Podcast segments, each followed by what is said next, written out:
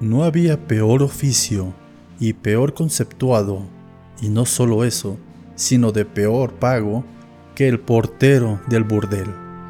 Pero, ¿qué otra cosa podría ser aquel hombre? De hecho, nunca había aprendido a leer ni a escribir. No tenía ninguna otra actividad o oficio. En realidad, era supuesto porque sus padres habían sido porteros de ese burdel y antes de ellos, el padre de su padre. Durante décadas, el burdel se pasaba de padres a hijos y la portería se pasaba de igual manera de padres a hijos. Un día, el viejo propietario falleció y se hizo cargo del burdel un joven con inquietudes, creativo y emprendedor. El joven decidió modernizar el negocio, modificó las habitaciones y después citó al personal para darles nuevas instrucciones. Al portero le dijo, a partir de hoy usted, además de estar en la puerta, me va a preparar un reporte semanal.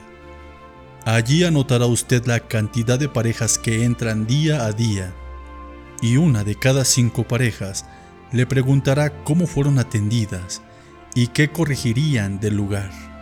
Una vez por semana me presentará este informe con los comentarios que usted crea convenientes. El hombre tembló. Nunca le había faltado disposición al trabajo, pero él le comentó, me encantaría satisfacerlo, señor, pero yo... yo no sé leer ni escribir. Ah, cuánto lo siento. Pero como usted comprenderá, yo no puedo pagar a otra persona para que haga esto, pero tampoco puedo esperar a que usted aprenda a escribir. Por lo tanto... Pero señor, usted no me puede despedir. Yo trabajé en esto toda mi vida. También mi padre y mi abuelo. El dueño no lo dejó terminar. Mire, yo comprendo, pero no puedo hacer nada por usted. Lógicamente, le vamos a dar una indemnización. Esto es una cantidad de dinero para que tenga usted hasta que encuentre otra cosa. Así que lo siento. Que tenga suerte. Y sin más, se dio la vuelta y se fue. El hombre sintió que el mundo se derrumbaba Nunca había pensado que podría llegar a encontrarse en esta situación. Llegó a su casa por primera vez desempleado.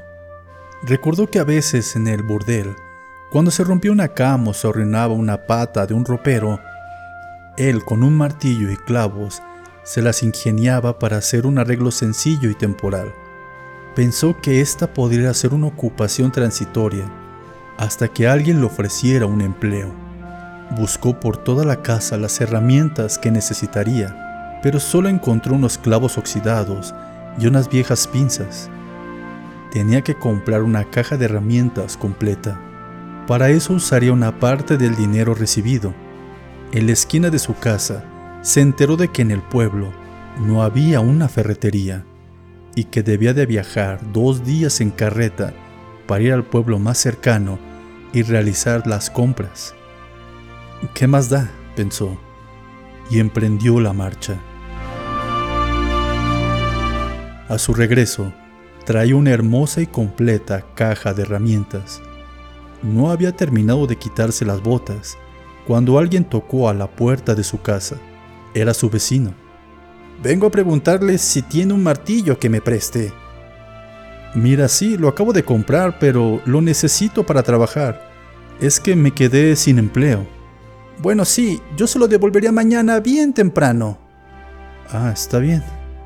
A la mañana siguiente, como había prometido, el vecino tocó la puerta. Mire, yo todavía necesito el martillo. ¿Por qué no me lo vende? Ah, no, yo lo necesito para trabajar. Y además, la ferretería está dos días en carreta.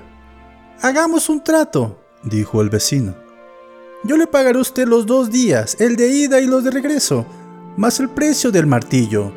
Total, usted no está trabajando. ¿Qué le parece? Realmente esto le daba un trabajo por cuatro días. Aceptó. Así volvió a montar la carreta. A su regreso, otro vecino lo esperaba en la puerta de su casa. Hola vecino, usted le vendió un martillo a nuestro amigo. Ah, sí. Yo necesito unas herramientas.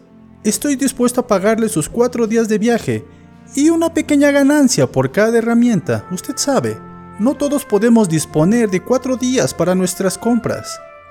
El exportero abrió su caja de herramientas y su vecino eligió unas pinzas, un destornillador, un martillo y un cincel. Él le pagó y se fue. No todos disponemos de cuatro días de compras. Él recordó. Si esto era cierto, mucha gente podría necesitar que él viajara a traer más herramientas. En el siguiente viaje, decidió arriesgar un poco más de dinero de la indemnización, trayendo más herramientas de las que había vendido. De paso, podría ahorrar algún tiempo de viajes. La voz empezó a correrse por el pueblo y muchos quisieron evitarse el viaje.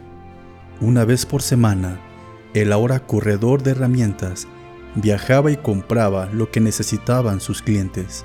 Pronto, entendió que si él pudiera encontrar un lugar donde almacenar todas las herramientas, podría ahorrar más viajes y ganar más dinero.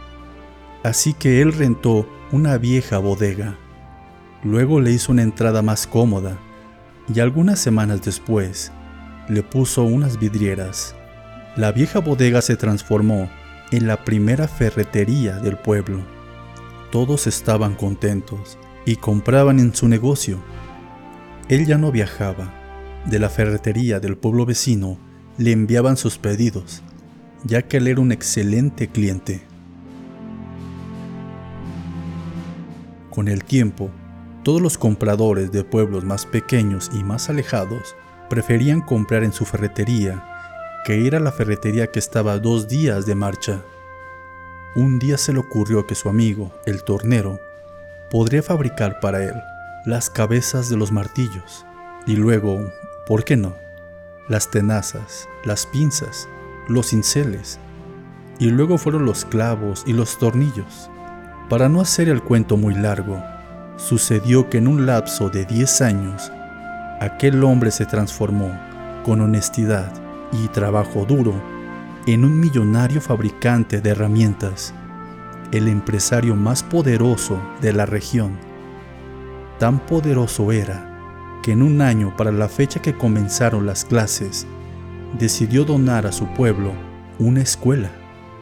Allí se enseñaría, además de leer y escribir, las artes y los oficios más prácticos de la época. El intendente y el alcalde organizaron una gran fiesta de inauguración de la escuela y una importante cena de agasajo para su fundador. En el brindis, el alcalde le entregó las llaves de la ciudad y el intendente lo abrazó y le dijo, Es con gran orgullo y gratitud que le pedimos nos concede el honor de poner su firma en la primera hoja del libro de actas de la nueva escuela. El honor sería para mí, dijo el hombre. Creo que nada me gustaría más que firmar allí, pero yo no sé leer ni escribir. Nunca aprendí, soy analfabeto. Usted, dijo el intendente, que no alcanzaba a creerlo. Usted no sabe leer ni escribir. Usted construyó un imperio industrial sin saber leer ni escribir. Estoy asombrado. Pero me pregunto, entonces, ¿qué hubiera hecho usted si hubiera sabido leer y escribir antes? Yo se lo puedo contestar, respondió el hombre con calma. Si yo hubiera sabido leer y escribir, actualmente sería el portero de un bordel.